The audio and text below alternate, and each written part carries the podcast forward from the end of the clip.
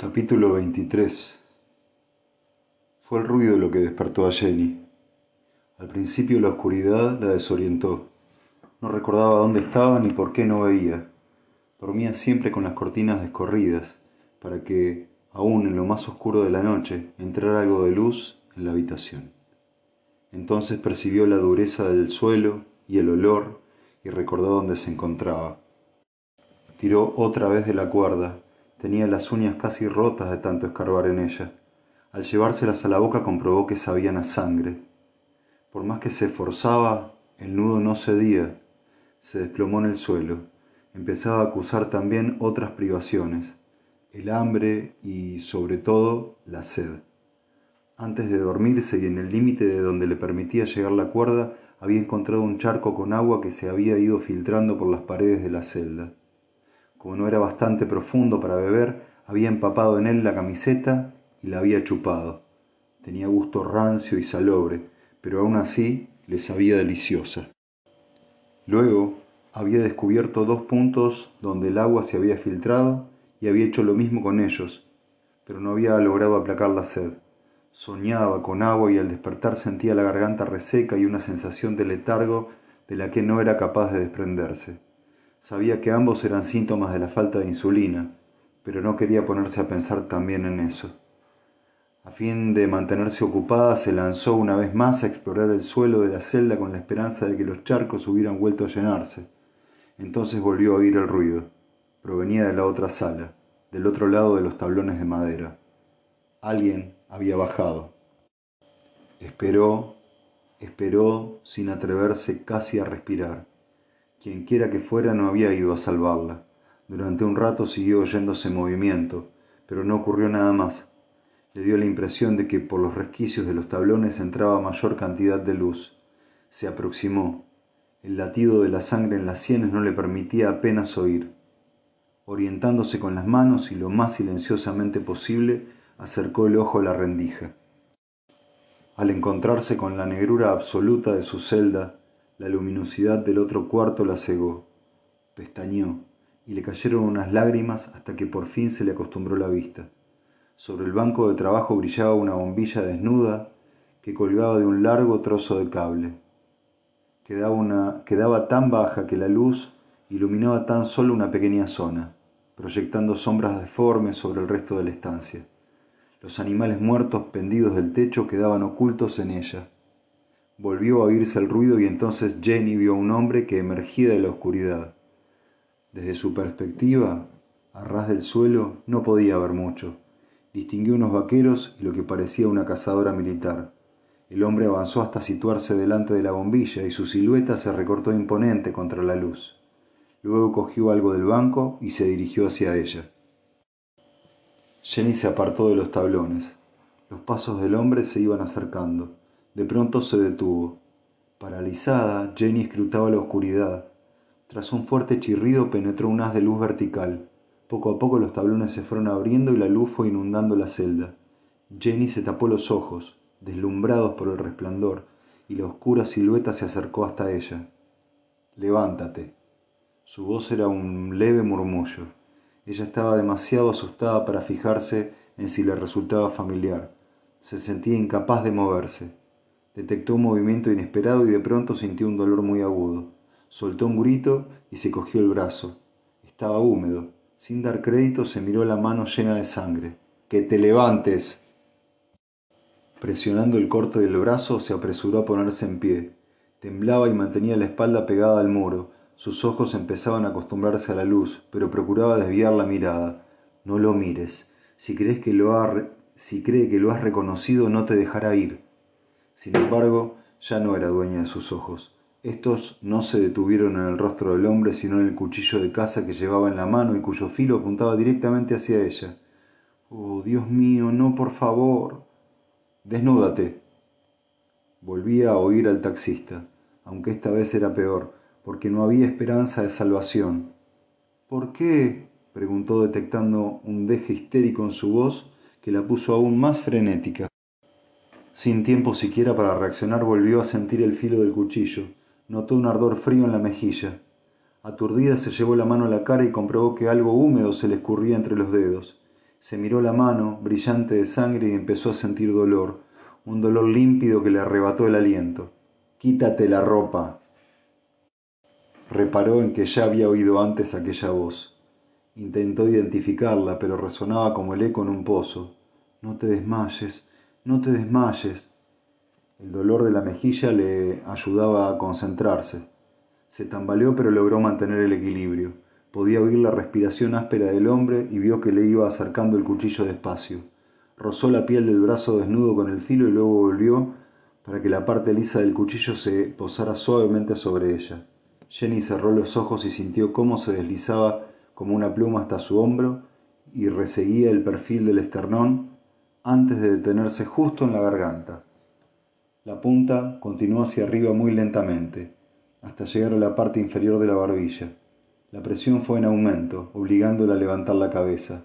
Cuando no pudo levantarla más, la presión cesó, dejando la garganta completamente expuesta y a merced de la punta del filo, afilada como una aguja. Jenny respiraba entre jadeos y hacía lo posible por permanecer inmóvil. Quítatela. Abrió los ojos, evitando en todo momento mirar al hombre que tenía delante. Le pareció que los brazos le pesaban como si fueran de plomo y empezó a quitarse la camiseta, mojada y sucia después de haberla empapado en los charcos, hasta pasársela por encima de la cabeza. Por un momento quedó envuelta en una benévola oscuridad. Luego la camiseta desapareció de su cara y Jenny regresó a la fétida celda. Por primera vez empezó a fijarse en lo que la rodeaba. La celda era poco más que una prolongación del sótano, separada de éste por una serie de tablones. Más allá de la luz de la bombilla, el sótano era un espacio en tinieblas lleno de muebles viejos, herramientas y cachivaches por todas partes.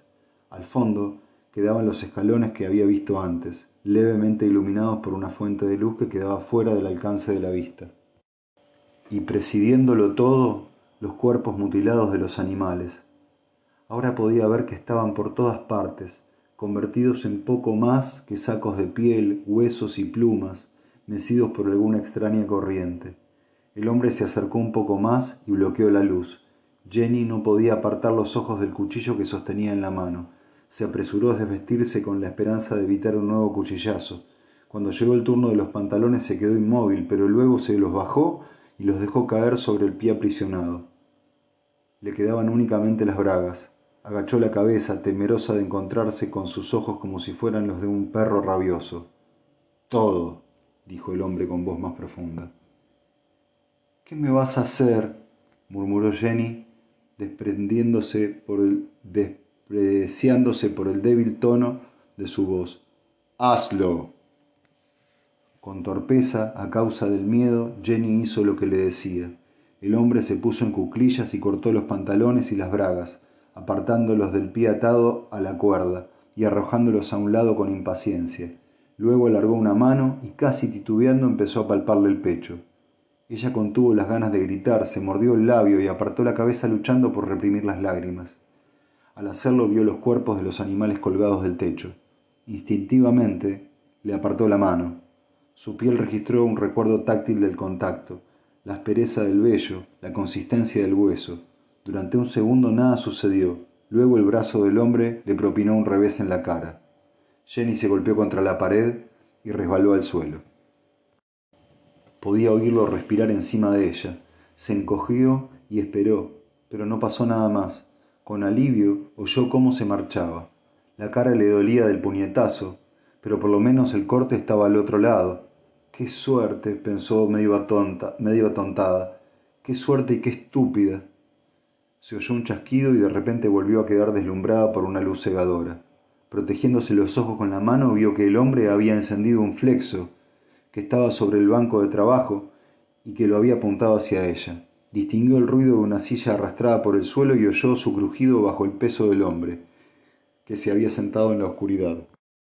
Levántate, le dolía, pero obedeció.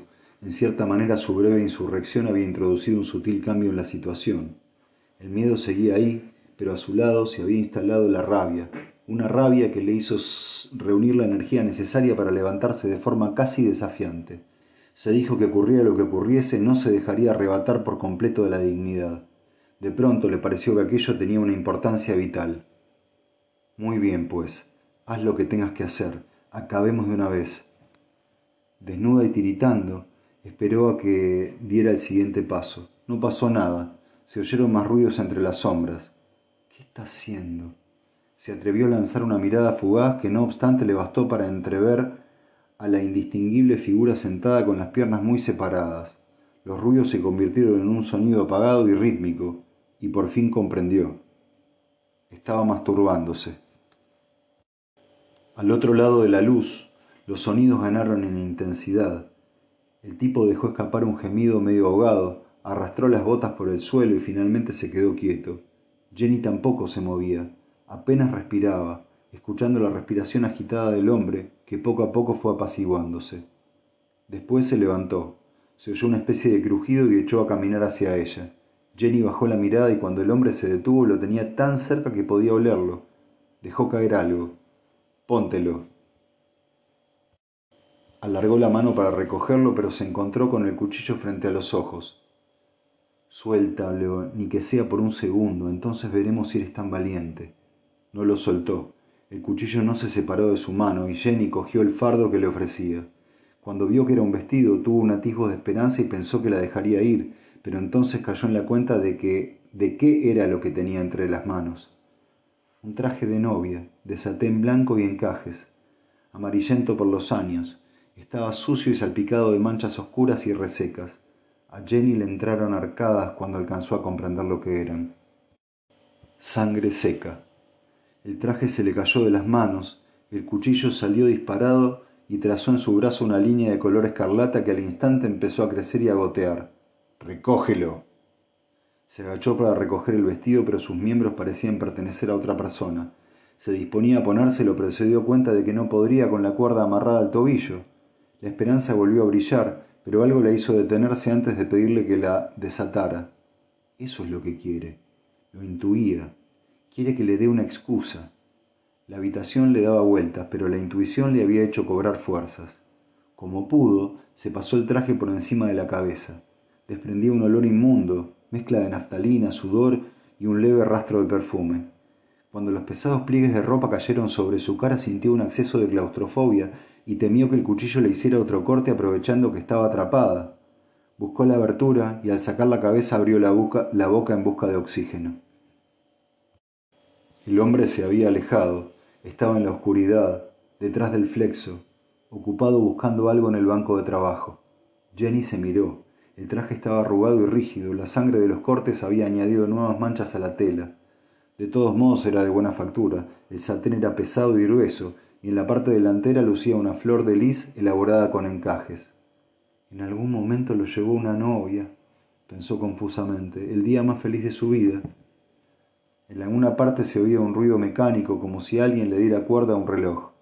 Oculto todavía, entre oculto todavía entre las sombras, el hombre colocó una pequeña caja de madera junto al flexo. Cuando levantó la tapa pudo ver lo que era. Una caja de música, en cuyo centro había un pedestal con una pequeña bailarina. Jenny se quedó mirándola. La figurita empezó a dar vueltas y el pestilente aire se llenó de un delicado tintineo. El mecanismo estaba estropeado, pero aún así la melodía resultaba reconocible. Claire de Lune, Baila. Jenny volvió a la realidad. ¿Qué? Que bailes. La orden era tan absurda que le pareció que se le habían dado en otra lengua. Hasta que no vio que levantaba el cuchillo, no reaccionó. Se puso a saltar sobre uno y otro pie como si anduviera borracha, una burda parodia de una danza.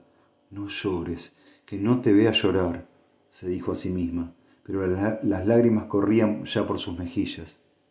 Sabía que el hombre la observaba oculto entre las sombras. En un momento dado se dirigió a la escalera.